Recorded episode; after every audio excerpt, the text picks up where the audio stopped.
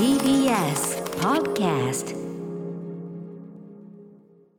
10月19日月曜日時刻は8時になりました。ラジオでお聞きの方もラジコでお聞きの方もこんばんは。パーソナリティのライムスター歌丸です。月曜パートナー TBS アナウンサー熊崎和人です。さあここからは聞けば世界の見え方がちょっと変わるといいなの特集コーナービヨンドザカルチャーのお時間です。今夜のテーマはこちら。ノーナリーブス西枝豪太プレゼンツ。世代を超えて活躍した唯一無二の作曲家堤恭平から受けたポップス遺伝子の凄さ特集ということで今夜のゲストノーナリーブス西枝豪太さんですよろしくお願いしますこんにちは。こんにちはねあのーじゃあ久しぶりですね。六ヶ月ぶりですよ。直接豪太さんっていうのは4月に出ていただいて、うんなんか三月に出たんじゃないか。3月か四月かあれ。4月あ4月からリモートかですよね。ホールアンドオーツあたりから。ナインティーズはずっと会わずにやうんって。なんかでも毎月お話聞いてるし、あとはい豪太君とはそのなんかリモートになったところでそこまでなんちゅうの？その、なんちゅうの？間のささあ確かに間のあのあれとかさ、うん。そんなに困った覚えがないから、うんそうかそうか。多分それであんまし合ってるねイメージ、うん。半年とは思ってなか何の不自由もないって感じが、やめてください。生で読んでください。俺は結構あのやりづやりづらくはあったさ。音音を選んで次にこんな曲かけたいとそうかかそうかそうかいうのはやっぱりね目があった方がいいなと思ってたんで。いやいやいやいやいやそんなリモートやりやすいやつみたいに言わないで。あいつはあいつはいいかみたいな。リモートでいいかってならないいやでもねあの、はい。お会いできたのは嬉しい限りでございます、僕も嬉しいです、はい。すごく。はい。あ改めてじゃあ西出豪太さんご紹介お願いします。はい。日本最高のポップンソウルバンドノーナ・リーブスのボーカルであります西寺豪太さんです。ノーナ・リーブスの活動のみならず V6ABCG ユキネギっ子私立恵比寿中学ヒプノスシマイクなどに楽曲を提供されるほか著書も多数出版されています。西寺豪太さんには月に一度ですねこの番組「アフターシックスジャンクション」にご出演いただいております。80年代や90年代の洋楽アーティストにスポットを当て洋楽スーパースター列伝と題してお話を伺っています。はい、えー先月はちょうどね映画「メイキング・オブ・モータウン」が公開されたということでモータウン特集前編というのがあって、で実は今月はねその後編というのを伺う予定だったんですけども、えー急遽内容を変えて先日亡くなられた堤恭平さんの特集しましょういやこれねメイキング・オブ・モータウンも数、1週間ぐらい前かな、あのー渋谷のヒューマントラストシネマで、はい。えあの林剛さん音楽ジャーナリストの、ええ。ー林剛さんとトークイベントをやったら、もうたくさんの人が集まってくれて、えでこのねモータウンのメイキング・オブ・モータウンがん。7巻で始まったのが50巻、え今。そうなんです大ヒットだ。もうもう超特大ヒットにあのこの規模のものではなっていてつまりそれはなぜかっていうとやっぱりまあこういうふうな解説とかも僕らもラジオでしましたけど、やっぱりその今ライブがないじゃないですか。あでやっぱり静かに見ても盛り上がれるけど、かあの大音量でみんなと一緒に音楽を浴びれるっていう、そういうなんか需要に合ってたんじゃないかな。僕もね2度見たんですけど映画館で。やっぱ何回見てもむしろ発見があって、まあ、モータウンビートの楽しさおよびすごくこう面白さっていうのを今若い人たちも通うようになってきてるんで、まあ、まさにこの僕がマンスリーアトロクでこうやってたような洋楽スーパースター列伝の元のような映画なので、うんはい。あのまあや今回その恭平さん特集になりましたけど、ん。でもぜひあのモータウンの映画はもうさらにいろんな地方ではまだ今から公開のところもあるんで、はい。うん。東京の方もぜひぜひね。あの全国の方見に行ってほしいです、ね、当然後編もやるつもりではありますしと、はでしかも、まあ、堤恭平さんね、はい。あのーちょっと後ほど伺いますが豪太君は直接君と受けたっていうのもありますけど、はい。モータウンねだって、モータウンビートと全然超関係あるっていうかね。まさにあの映画でスモーキー・ロビンソンと、えーモータウンの副社長であるベリー・ゴーディさん出てきましたけど、ベリー・ゴーディさんが今90歳で、あのースモーキー・ロビンソンが70歳なんですけど、京平さんと、えースモーキー・ロビンソンは同じ年なので。だから感覚としては本当に若くして成功してっていう、まあまあ、ちょっとスモーキーの方がね、あの歌って踊って早いですけど、えすごくそういう意味でもちょっとあの感慨深いというか、いろいろ考えちゃう1週間でしたね。僕も驚いたんでねやっぱ。あとその筒美さんの曲でやっぱモータウンサウンドの影響いやもうそれもたくさんありますね。ねあのよくあの、星野源さんもおっしゃってましたけど、サザエさんのね、ビートの中にそのモータウンが隠されてるとか、ええええまあそれもう本当にヒット曲製造工場と言われてたモータウンの、あのまあ一人基本的なメインソングライターとして京平さんは20年間それを続けたっていうことに等しいと思ってるので。いやキャリアのもうさその全なんていうかな全盛期がずっと続くっていうか。くちゃ長いんですよね。ね。すごい。っていうかもう全然最近までいい曲作りまくってんじゃんっていう。そこがすごいまあ、ところね。先週のあの歌丸さんの、はい。あのキレアラモードも聞かせていただあありきました。し、がとうございます。はい。はい、ということで、えー改めてね堤恭平さん。まあ説明不要なほどですし、そうですね。あちこちでもね追悼番組やられてますが、はい。改めて、はい、えー僭越ではありますが私紹介させていただきます。堤恭平さんです日本ポップス史に燦然と輝く大ヒット曲を数々生んだ作曲家で80年代から2000年代までそして今にわたるまでですね時代を超えて活躍されてきました。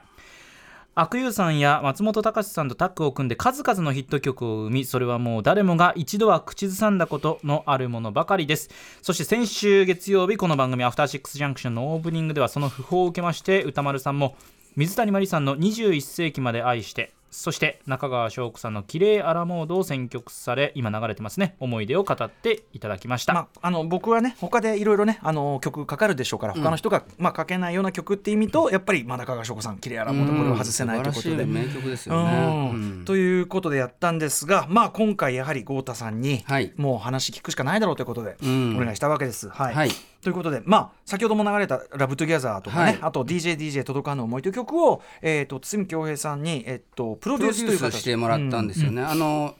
ね宇多丸さんも仲の良いというかユウ・ザ・ロックさん、はい、ゆうちゃんが。ユーさんが、えー僕と一緒に作詞をして。そして、まあ、西寺郷太奥田健介小松シゲルで曲を作った「DJDJ 届かぬ思い」という曲と、うん作詞作作曲西寺郷太の「ラブトゥギャザーという曲を、まあ、プロデュースしていただいたと、よくあのこれちょっと勘違いしてこの前もつ、ええあのええ。TBS のラジオで、はい。せっかくノーナーというか西寺郷太こんな出てるのに追悼特集で京平さんの曲の「ラブトゥギャザーかけろ」とか言ってくれる人もいたんですけど、作曲は僕なんですよ。あの、ラブトゥギャザーに関してはね。だからすごく珍しい形で筒美京平さんが関わっていただいたという形ですごくそれも幸運だなと思いますし。逆に言うと、うん。だからそのプロデュースつまりその、はい。えー、と曲を作ったのはあのノーナリーブスだけども、はいはい。そのそこにどう筒美京平マジックがかかったかっていうね。ここが見えるとこだよね。実はこの例は珍しいよね本当ね。うんそうなんですうなんだでまあそのノーナーのデビューしたのがはい。もともとワーナーミュージックジャパンというところでデビューしたんですけどそれが堤恭平さんの弟さんの渡辺忠敬さんという優秀なディレクターで、はい。がに声をかけていただいたんです。ね。まあ、ちょっと後でまた詳しく話そうと思いますけども、はい。はい、でまあ僕自身が最初に買ったレコードが堤恭平さんの近藤正彦さんに提供した「銀ギラ銀にさりげなく」だったと。これはその全てのレコードの中で初めて買ったレコード。全てのレコードの中で3枚買ったんですけど、うんうんうん。あのークリスマスに、あのー起きたら。あのーまあ、超合金とか大体子供って置いてあったりするじゃないですか、うんぬいぐるみとか何でもいいんですけど、はい子供のおもちゃが、ええええ。っと、1981年の12月のクリスマスの日に朝起きたらあの枕元に、ん。あのレコードが置いてあったんです。でっかい。おうおうお LP レコードが、えはいあら、うん。なのでそれでそれもお店の袋の中に入ってたんですよ、うんうんうん。店名も入ってるんですよ、うんうんなんかサンタクロース的じゃないなと思って。確かに確かにええ。で開けたら、ええ。そこにあのアリスうのん。なんかライブ版のうんうん。2枚組が入ってまして、うんうん別に僕アリス欲しいなんて言ったこともないし 別に頼んだわけではなかった。それそれも、まあまあ、もちろん3人素晴らしい天才ミュージシャンですけど、ええ。ええ谷村新司さんとええか、ええ。堀内孝雄さんなんか当時の僕の小児の感覚からするとええ。ひげ生えてて、そうね。なんか汗かいてて、なんかライライライライ そライブ版だったんで、うん。こんなんいらん言うたんですよ おかんに。あちょっとすいませんね。そんなそんないねやその時は分かってなかった子供だからね。子供だから、そしたらいや3枚シングルドーナツ版を3枚お母さんめっちゃ欲しかったっていう話になって、ちょうど欲しかったのよって言ってお,、おかんが言って。そのアリスのねアリスのはうん。だから大きいの2枚の2枚組やから、LP の,、あのシングル版3枚を自由に選んでいいよって言われたんですよ。おなんかすごいねそのねアルバム LP2 枚がシングル3枚に当たる大きさでね新しい形の通貨、うん。はいはい。そうそうそう、それでまあ吟味して選んだのが田原俊彦さんの「グッドラックラブと、イモキントリオの「ハイスクールララバイ」これまあ細野晴臣さん作詞作,、あ作曲で、松本隆さん作詞ですけど、でもう一曲が今かかってる「銀ギラギンさりげなくで」魔界の小路さん編曲で堤恭平さん作曲で作詞が伊達歩さん伊集院静香さんだったという。マッチが好きだったんですか？やっぱり好きでしたね、まあ、トシちゃんもマッチも好きでしたね、両方買ってるぐらいなんで、まあ、ジャニーズソングがやっぱ好きでしたね、当時から。ねはい、そして、えっとこれはもう後ほど伺いますけども最終的にはその近藤正彦さんともねあの京平さんを通じて縁ができていくという。そうですね。あのー京平堤京平作曲西寺豪太作詞直角さんが編曲という、まあ、もう夢のような、えー体験をさせてもらったのが「情熱涙」っていううん。2000年代に一曲書かせていただいて、でも僕が京平さんと一緒に曲を作らせてもらったのはその1回だけです。だからその、さっきノーナは違うんで、デュースだったはい。はいはい。はいいやーでもねちょっとねやっぱ豪太君の年代であの堤恭平さんと直接仕事して訓導を受けるってやっぱすごい貴重なことだし、あのご自身多分ご自覚あると思いますけど、その教えというかね言葉を継いでいくって結構ね大事なことだと思うんで。そうですね。僕ずっとさ1年間だったんですよ、丸本当にコーチのように教えていただいたのが「ラブ・トゥ・ギャザー」っていう曲を作る前から DJDJ って作るあたりまでの丸1年間を断片的にずっと教わってたんですけど、なんかずっと短いと思ってたんですよ、その1年間を僕は、でもなんか恭平さんが亡くなったっていうニュースを聞いてからなんかなんて長いっていうかこれ以上なかった1年間だったなって僕もうん。僕も二十何年間プロになってますけど、ん。そのうちの1年間、うん、コーチしていただいたっていうことの、他の人と比べてもすごい体験させてもらったなと思って。コーチって、うん、で、今日もあの共同通信社に30分っていう約束で電話のインタビューがあって、えで向こうの聞くあの記者の方もめちゃめちゃポップス好きで、1時間半になって、だ。んだん喉乾いてきてやめますみたいな、でもそれぐらいやっぱまあ尽きないですね。うん。はいということで、まあ、今日はねじゃあその西寺豪太君から見た堤恭平作品堤恭平先生の仕事ぶり、そしてまあどういう教えをいただいたかというあたりを本当に伺っていきたいと貴重な話ですね。よろしくお願いします。よろしくお願いします。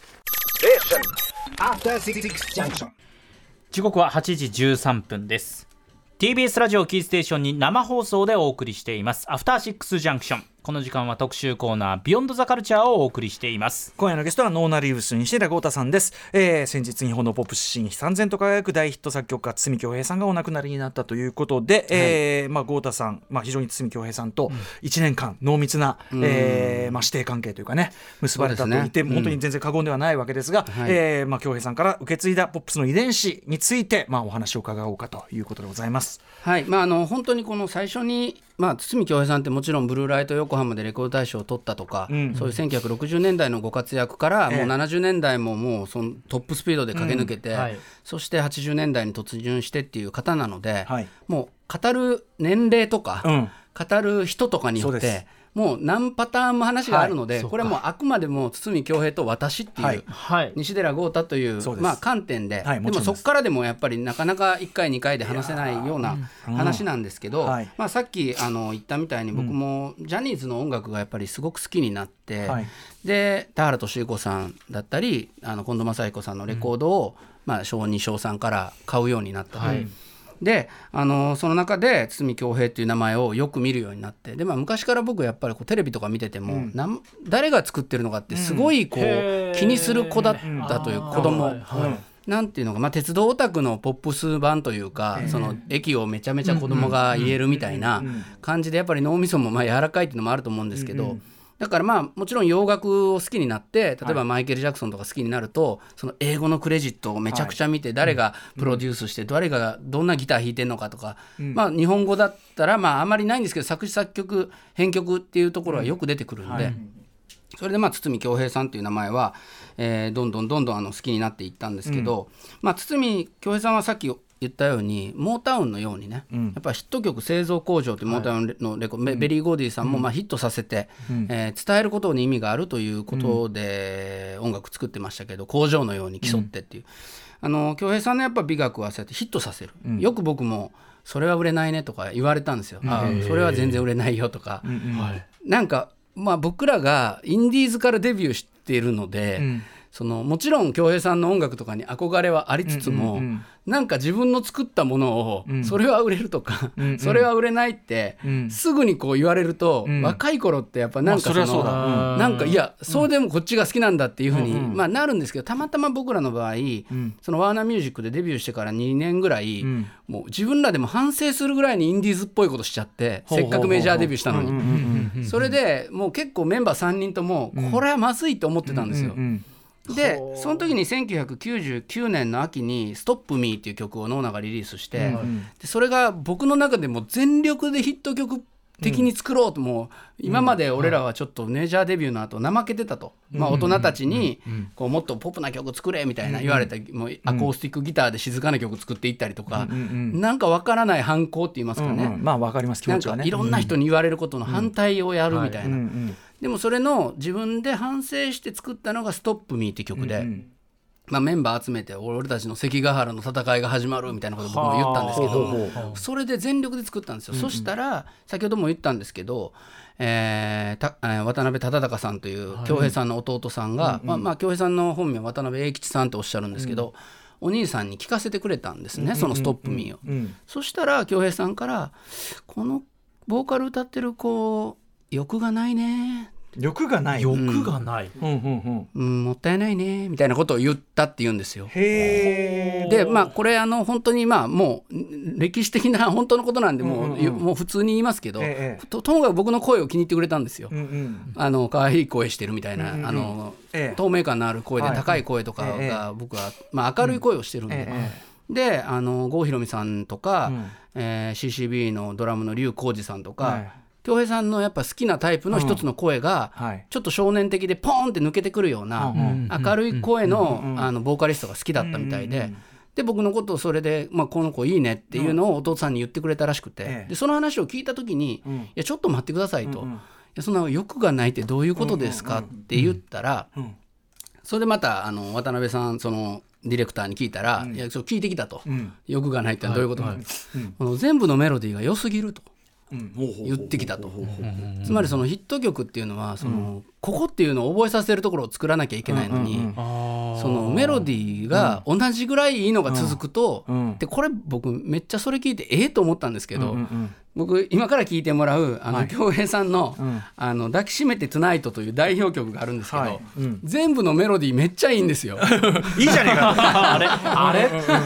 いやでもやっぱり結局それ緩急というか物語の話で。はいはい。だからあのなんていうクライマックスシーンだけで出来上がった映画が面白いかって話ね。そうなんです多分そうだ、そういうことだったんだと思うんですよ、でそういうような話を聞いた時に、いや僕全力で作った自分なりのヒットと思ったのがそのあちょうどねその時に山崎デイリーの、あのー CM のタイアップにその「ストップミーが決まって、もうやったって言ってたら、僕はそのサビがその「ストップミーって曲が「ストップミー爆撃する」っていうところがあるんですけど「ストップミーって言ってるし僕も自分はそのつもりで書いてたんですよ、そこがサビだとここはサビだと、そしたらその CM に使われたのが「ネバギミラップネバギミラップ君がいて」っていう頭の部分で。違うところだったそうなんですよ。それであこれまずいと思って京平さん言うてることやうん、やっぱりその聞く人が他の人が聞いたら「えクライマックスこっちですよね」ってなっちゃったそうそうそうなんですよ、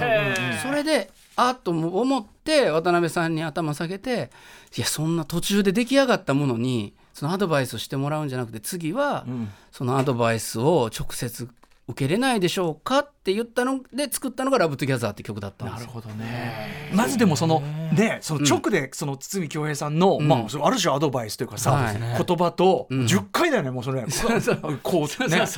神の言葉をもらってそれのさらにこう直でやり取りできますかなんて。できたっていうのいいねそのだから位置関係だったねそれそうなんですよ。まあだからあのノーナをプロデュースしていただいたっていうのは、まあ、僕らのバンドを気に入ってくれたっていうこともあるけどやっぱり弟さんのその渡辺忠敬さんがもともと CCB の,、あのディレクターでもあって、CCB をお兄さんと一緒になってこう売り出して成功してたディレクターだったんですね、だからまあ弟も手伝ってあげようっていうこともあったと確実に思ってるんで、ええなのでまあ僕はすごくまあ最初のディレクターの渡辺忠敬さんには感謝してるんですが、まあ僕がそれを聞いて全部のメロディーいいやんと思った曲聞いてもらっていいですか？はいはいはい。でもどだもうこのねド頭から全てがいいんですよ。あのちょっとあの聞いていただきたいんですけど編曲船山元樹さんの、まああの本アレンジもね。含めて、えーいてください。田原俊彦さんで抱きしめてトゥナイト。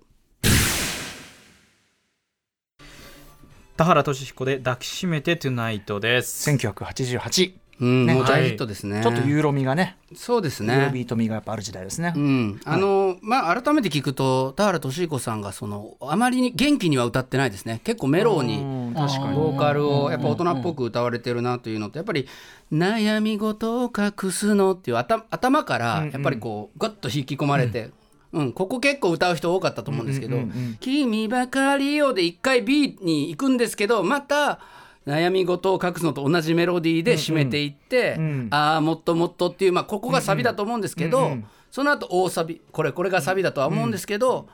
この後の「触れたら壊れそうな」ってこうここでまあ大サビで胸をキュンとさせて、最後に「守りたい」って気持ちよく、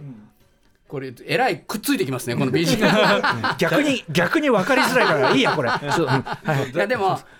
これです。うん。うんうん。これは僕が教わった一つの教えで、ん。これ今のあのそれこそドレイクとかの時代は、ええ。あの柴那典さんっていうあの、んはい。ジャーナリストも歌い下げるっていう言い方されてましたけど、うんうんうん歌い上げてるんですよ。この京平さんのメソッドとしては、うんうんはいはい。ラブトゥギャザーの時も言われたんですけども、最後で「踊るのさ今夜」ってこうあの上に高く上がってい上くがって終わってほしいっていうサビのは終わりは上がって終わりなさいっていうのが一つの京平メソッドで、ええこの「守りたい」っていくから、はいはい。その次の間奏に行きやすいっていう。ただまあこの2010年代とかになってくると、そうやって上がらないあのヒット曲もたくさんあるんですけどね、まあそのあのまあ歌謡曲とか J-POP の好まれる構造と、まあああいうこうループミュージック、ん。ね世界の今主流的なループミュージックとは全然もうあの構造がが根本から違うから、違うんですけど、うんちょっとね、まあ、一応その一つのメソッドとしては、そうやってあの最後まあこの京平さんのこの曲聴いてやっぱりそのなんていうのかなこう地図だとしたらこうある到達地点に着くまでの道筋がはい。ものすごいやっぱ綺麗なんですよね、メロディーラインの流れが。だからやっぱり自然に歌えるしインパクトもあるし、うんはい。でまあそこまあ、この曲が僕はそのどこの部分もメロディーいいやんって思うんですけど、うん。やっぱりこういう形で、まあ、京平さんのその匠の技っていうのは、この「抱きしめてナイト」は一つの完成形かなと思うんですが、うんうん。えーで堤恭平さんというとやっぱりもうそれだけ日本中で一番ヒットしてたっていう時代がずっと長かったんで、はいうん。まあ、例えばサザエさんもそうですけど、はい。僕たち子どもの頃から自然に聴いてる音楽もたくさんあったんですね、はい。まあむちゃくちゃ多かったと、うん。で僕はこれを柔らかい義務教育って呼んでるんですよ。堤恭平のメロディーがもう入り込んでる。義務教育のように。で例えばねその中学校で私立を受験する人がいると、はい。でな公立じゃなくて私立を受験するやつは洋楽行ったりとかするかもしれないけど 基本的に 日本で暮らしてたら普通に生きてたら公立校公立小学校中学校ではいはい。堤恭平のメロディーに包まれて過ごすっていう。あメロディー学校のだからもうすごい、まあ、いい処方教育とか初等教育、でその一つが今からかけたいこう飯島まりさんの「りんごの森の子猫たち」っていう曲で、これが1984年に「スプーンおばさん」っていうテレビアニメが NHK で、えー17時50分から18時までうん。10分間毎日毎日流れてたんです。で、まあ、歌丸さんとかもちょっともうちょっと成長してたらあれかもしれないですけど、僕とかちょうど小4だったんで、ええ学校から帰ってくると絶対やってたんですよ。うんうんうんあとそれから、まあ、結構再放送も多かったんで,、はい。うんうん。でこの曲が松本隆さんの作詞で飯島まりさんのボーカルも素晴らしくて、そのまあ柔らかい義務教育の一つとして、えー聞いていただきたいなと思うのでぜひ、えーお聴きください「りんごの森の子猫たち」。飯島まりさんで「りんごの森の子猫たち」です、うん。この曲はあの僕もずっと好きだったんですけどなんかレコード買ったりするようなものじゃなくて、あのテレビでずっとかかってたん。で,、はいはいはいで最近 Spotify でも聴けるんで、ん。懐かしくなってめちゃくちゃ聴いてるんでまあ、ぜひまあ僕ら世代というか、まあ、40代の方でこれテレビ見てたよっていう方いると思うので懐かしいっていう人もいるとは思うんですけど、まあ、あの純粋に曲として素晴らしいなと思って、えーここでかけさせていただきました。そしてですね次が1985年はい。にリリースされた「まあ、ロマンティックは止まらない」で大ヒットを飛ばした CCB のもう一曲「えーラッキーチャンスをもう一度」という曲を聴いてもらいたいんですが、これは本当に先ほども言ったように堤恭平さんが弟の渡辺忠敬さんと一緒に、えー作り上げたグループですね、作り上げたというか売り出したグループですね、僕もすごく大好きな曲で、まあ、カジャグーグーの影響を受けてるんじゃないかなんてトゥーシャイとかの影響を受けてるんじゃないかなんて、UK ニューウェーブをすごくこの辺りではいはい。恭平さんも導入してたので、うんうんうん。そんなようなあの耳で聞いていただくと嬉しいなと思います、CCB でラッキーチャンスをもう一度 CCB でラッキーチャンスをもう一度はいです、懐かしいな俺な。はいはい。はい、この曲は船山元樹さんと、まあ、もう僕も今すごく仲良くさせてもらっていてあの実は今あの ABCG の,、うん。はい。あの舞台で「俺たち応援や」という舞台のテーマ曲を僕が作詞作曲して「力のありか」という曲を作ったんですけど、まあ、はっきり言って堤恭平まあリスペクトというか、うんうんでそれをあの編曲してるのが船山元樹さんなんですよ。え。えすごいねあでなた。9月に僕、すまああのトニセンの時もあった 20th センチュリーはいはい。で一緒に仕事させてもらって初めてその船山さんとその時はまあ共同でアレンジしたんですけど、あのまあ、ビートとか先に僕が作ってたので、でもそのストリングスとかホーンとか船山さんが書いていただいて、でスタジオで一緒になって、この前も9月もその、えー ABCG のために集まって、もうねあのそれは京平さん亡くなる前でしたけども、でまあ、僕がちょっとイメージしたのは「アンアンビシャス・ジャパン」という TOKIO の楽曲があってそれも堤恭平さんが、えー作曲されて中西礼さんが、これですね、これですね、はい。作詞していて、されていて。で編曲が船山元樹さんなんですよ。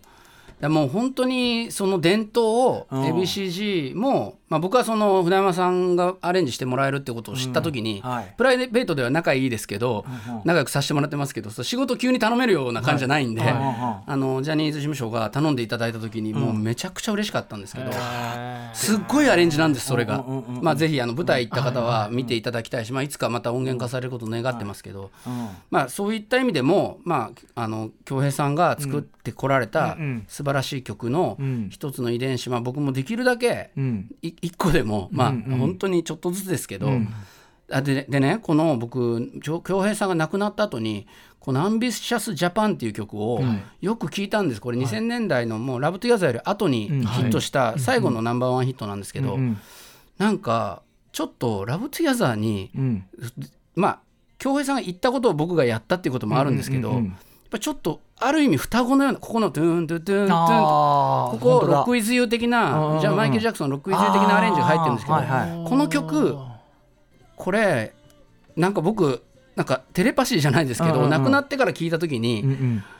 君がやった「Love Together」うん。まあ、うんノーナ・リーブスがやった「Love Together」に言ってたことをうんちゃんと売れるようにするとこうなるよっていう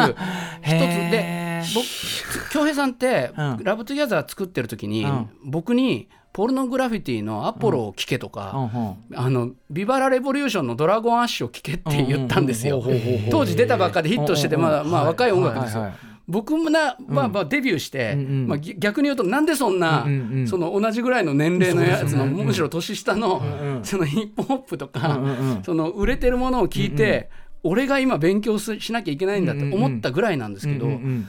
いっつも新しい音楽を聴いてた人だったんですね、ヒットしてる音楽、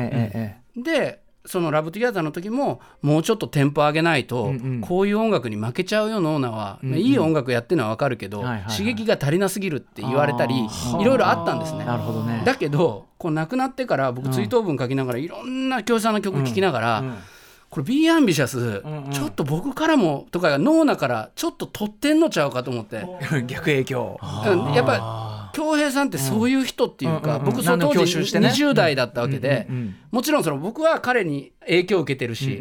だけどなんかその一緒にタダでやったわけじゃないというか、なんかこう、うん。何かこいつらから取ってあげ、取ってやろうって、それをより、まあ日本で売れる形、一つのその、うん。もっと分かりやすい形、歌手の中西礼さんも素晴らしいですし、うんなんかそんなようなね、まあ、これ勝手な僕のあの本当に思い込みかもしれないけど、そう思うともう先生と思って、でも「ロック・ウィズ・ユー」ポイントはマジでね。とかこの A メ A メロもうん。あとラムちゃんならマッシュアップしますよこれ。完全に混ぜていや でもなんかもちろん船山さんにも僕影響を受けてるしもう大好きなんで、いや僕が影響を受けてる方が大きいんですよ、ただなんかその時系列考えると、あ京平さんももしかしてなんかノーナ的なものを面白いと思ってくれたのかなっていうラムちゃんがスタジオの外側でニヤニヤしながら こっち見てますよ、ううん。ん、なんかいやこれもう勝手なもう僕の,、ん。あのいやいやいや思い込みでも。うでもこの亡くなってから数日ずっとそのこと京平さんのこと考えた時に、あなんか京平さんはそういう人だったかもしれないって、ちょっと若いやつからと、なんか浴びた何かを、ちょっと今なんか涙が出そうになりましたけど。まあ、そんなようなねあの思いで、まあ、勝手に僕はあの思っちゃいました、えそれでですね、えー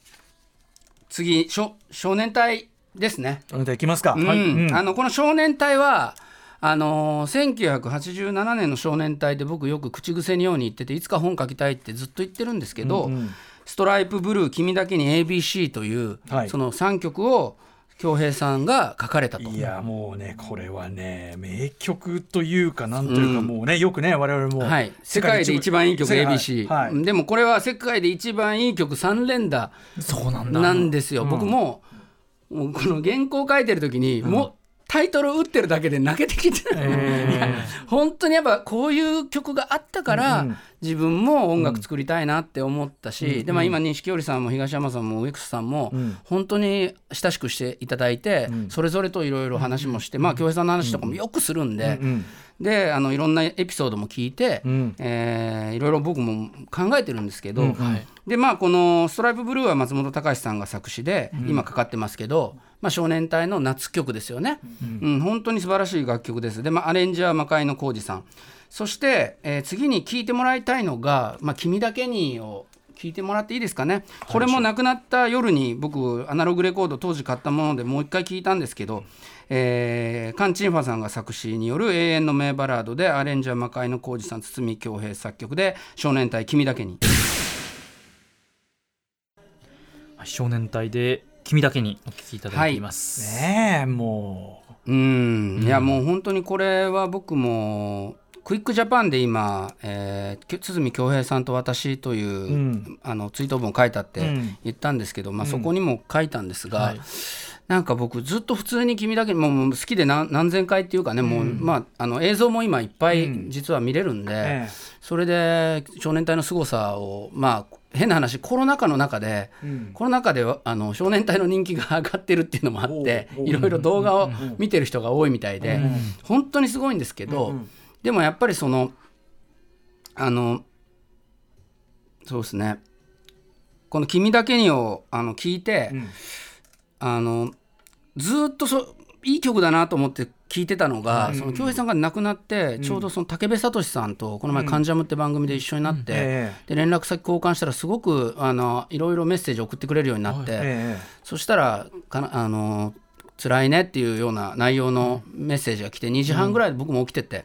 それでこの「君だけに」を聞いた時に、ん。急にこの「君だけに」の「君」って何なんだろうって思ったんですよ。スタートした瞬間に。そんなこと考えたことなかったんですけど、このカン・チンファさんと恭平さんとあとプロデューサーであるジャニー喜多川さんとええ。少年隊って、まあ、特にもうジャニーさんにしてもその松本ああその、まあ、松本さんは ABC もそうですけどそのなんていうのかなお金が欲しくて恭平さんも音楽作り続けてたわけじゃないと思うんですよ。もうこの時点でんうん。もう究極のその名声もん。全てを手に入れてるけど、ええやっぱりなんかその本当の音楽とかエンターテインメントの楽しさとかあの喜びとかみんなを驚かしたりするん。そのなんか究極のところにいる何かこう喜びっていうかああこれこれっていうそれが君なんじゃないかなってそのエンターテインメントのなんか真髄みたいなものというか手を伸ばした。ほうほそれはやっぱりなんかすごい人がううん。全員集まって、まあ、少年隊含めですけどうんうんなんかここでなんかうんうん。何かがダメっていうプロダクションって大体あるんですけど、うんうん完璧なことがここでできるっていうのが、うんうん君だけの中にそのうんななってるような気がして振り付けも全て含めて。うん。でなんか終わった後聞き終わった後にあなんかみんなそういう天才たちがうん。追い求めた究極のエンターテインメントっていうものがもしかしたら君っていうものなのかな、君だけにただ君だけに巡り合うために僕は寂しさと共に生まれたっていうんですけど、うん寂しいから、うん。そういう人と音楽を分かち合ったり、ん。楽しい瞬間をあの欲しいっていう、そその高いレベルで欲しいっていう歌に、うんそれも勝手に僕は聞こえて、うんうんなんかこれ以上のなんか歌があるかなっていうぐらい、まあ感動しちゃいましたね。うんうん確かに。あのそういうこう音楽への愛をさ、うん。こうねまあ、ラブソング的にね託して歌った形式ってあるけど、うん。俺俺もちろんこの曲そうやって解釈したことなかったけど、うん。でもなんかそう言われるとそう、ん。音楽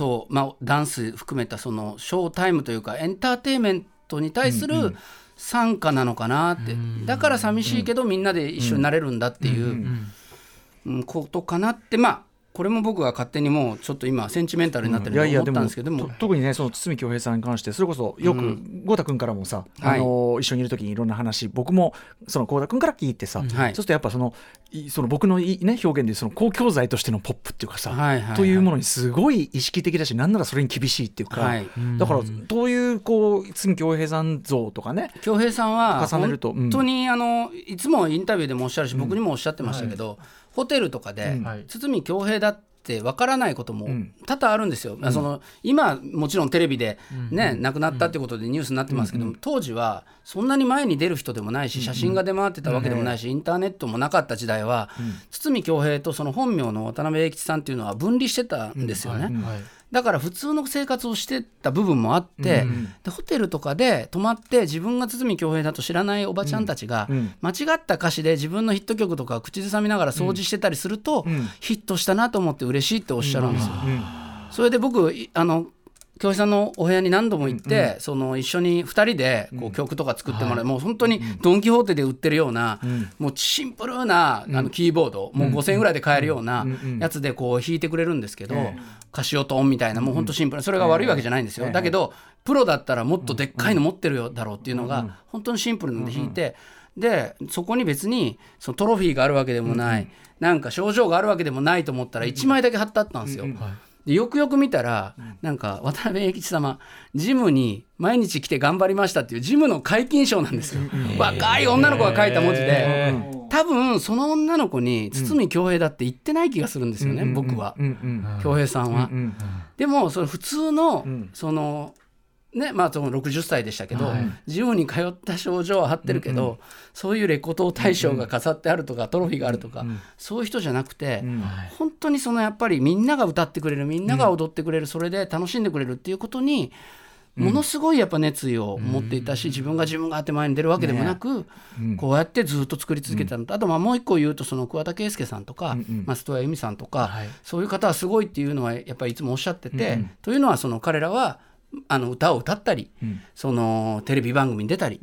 ライブツアーをしたりしながら曲を作って自分でサバイバルしてると、でも自分は曲を作るだけだからっていうのはやっぱ謙虚におっしゃってたんですけど、まあ、そんなふうに謙虚にななれる人なんていないと思うんですけど。うん、だからやっぱりそうやって、まあ、京平さんのレコードを持ってるとか、CD 持ってるとか以前以前に、まあ、みんなが知ってるっていうことをやっぱり彼はあのー追求されてた人だなっていうのは、まあ、いつも思いますね。うん。うん。ねえ。いやだからそれをねそういうなんか直でさそんなはい。教えを受けて、はい。あとねそういうこうマインドもそうだしささっきのサビは上げて終わるとかさ、はいはいはい。異常に具体超具体具体もあるわけじゃん。大事なことは2回言えっていうのも言われましたね。だから DJ、DJ とか、 Love Together、Love Together、Living on the floor とか、同じ、でもやっぱりそれも結構ね、意外に作詞のこともいっぱい言ってくれて、であ笑ったエピソードがあって、宇多丸さん絶対受けると思うんだけど、ユーザーロックさんと一緒に DJ、DJ 録ってた時に、まあスタジオで、大丈夫かゆうちゃん。スタジオでうん。ユウさんがいて、うん。僕がいて、うで京平さんがやってきたんですよ。そしたら恭平さんとその時会うの初めてだったんですよね、ええユーザーロックさんが。えでユーザーロックさんが「恭平先生尊敬してます!」って言って、ええまあまあ尊敬してる人多いやろうなと思ったら「恭平さんの作詞に影響を受けました」って言って「いやいやいや作曲家ですか?」ガタが松本隆さんか誰かと間違ってるんですよ。絶対間違ってると俺思って、であのユウさんに「いや恭平さん作曲家ですから」ってメロディーメーカーですからって言ったらええ。恭平さんが大爆笑して「うんうんうんよかった。最高」っつって。めちゃくちゃ喜んでそのユウさんのノリに大爆よか笑して。ったです。いやーちょっと何よりです。何よりですけど。ねえやっぱそれは太っ腹でね。ね先一生のエピソードで、まあ本当あの微笑ましい、まあゆうちゃんらしいまあ、ね。ゆうさんらしいなっていうエピソードでしたけど、はい、それで、まあ、あの僕もそんな思いでもう本当に楽しい思いさせていたただいて、あのーそうそうしたら、えっと、2007年に、えー近藤正彦さんのスタッフの方から、堤恭平さんの曲に豪太さん作詞をしていただけませんかっていう依頼があって、もう喜んでということで。書かせていただいたのが「情熱涙」という曲なんですけどこれすごく僕自信作なんで,、でまあ、僕と唯一の共作曲ですし、はい。えー先ほども言ったんですけどアレンジは直角さんで、ん。ぜひ聴いていただきたいと思います。2007年の近藤正彦さん「情熱涙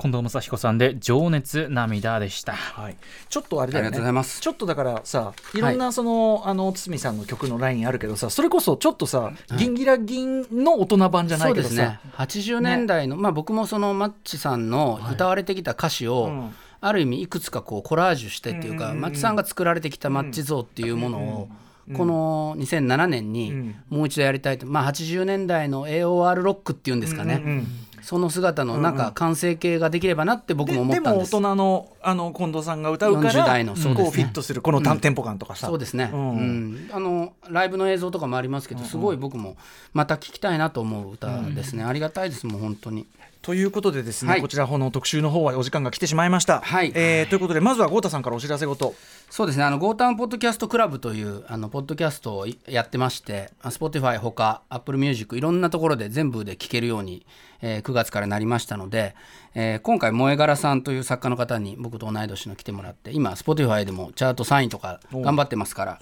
ぜひ聴いていただきたいのと、あと、ディスカバーマイケル・ザ・ブックという、まあ、NHKFM でやっていたラジオ本が、10月29日にスモール出版から出版されて、ノーナ・リーブス featuring 土岐麻子、土岐麻子 with ノーナ・リーブスみたいな形での CD の、まあ、マイケルのカバーをした CD もついているという、まあ、完全版になってますか？な,、かなり頑張って作りましたので、ぜひ Discover Michael the Book もよろしくお願いします。ああの芳朗さんもめっちゃ出てきます。高橋芳朗さんも。はいそして一応今日お時間は許すならばこの後ね、えっとぎ金曜日に、えっとこの番組でね、えっとはい。Spotify で配信される、えっと別冊アフターシックスジャンクションポッドキャスト、はい。こちらにもちょっとお付き合いいただいて、はい、ちょっと堤恭平さんのお話引き続きそうですね。はい、えーちょっと一瞬感極まっちゃいましたけど。いやいやとんでもない、あのいやこれでも豪太君しか、はい。あの語れないことだし豪太君しか入れなかった磁場の話だから、はい。これはもう本当に素晴らしいあのあの話聞かせてくれてありがとうございます。ありがとうございます。こちらこそ。えーということで。あ次回はゴータさん、11月16日ですね月曜日にもうご登場いただくこと決まっておりますので、そちらの方もぜひよろしくお願いいたしますます。何やるか考えておきましょう。はいね